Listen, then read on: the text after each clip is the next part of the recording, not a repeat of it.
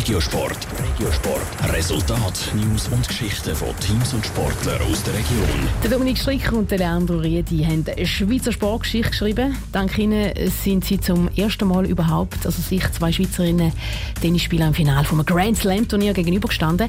Am Juniorenturnier an der French Open ist der Leandro Riedi aus Baselsdorf zwar noch zwei Sätze als Verlierer vom Platz gegangen, trotzdem hat der Erfolg eine große Bedeutung in seiner noch jungen Karriere. Niki Stettler. 6 zu 3 und 6 zu 4 ist der Schlussstand im French Open Final der Junioren gewesen. Der Dominik Stricker hat sich am letzten Wochenende gegen den Landsmann Leandro Riedi durchsetzen.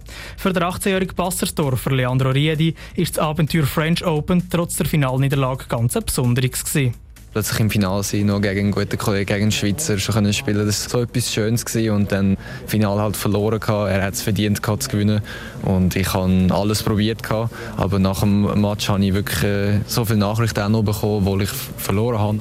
Und unter den Gratulanten sind auch zwei ganz prominente Tennisspieler gewesen, nämlich der Roger Federer und der Stan Wawrinka.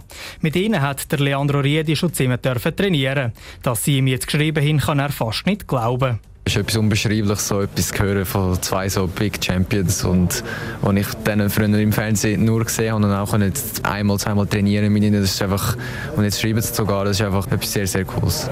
Obwohl er ein gutes Tennis gezeigt hat und bis ins Finale vom Juniorenturnier der French Open gekommen ist, am Ziel sei er noch lange nicht, sagt der Leandro Riedi.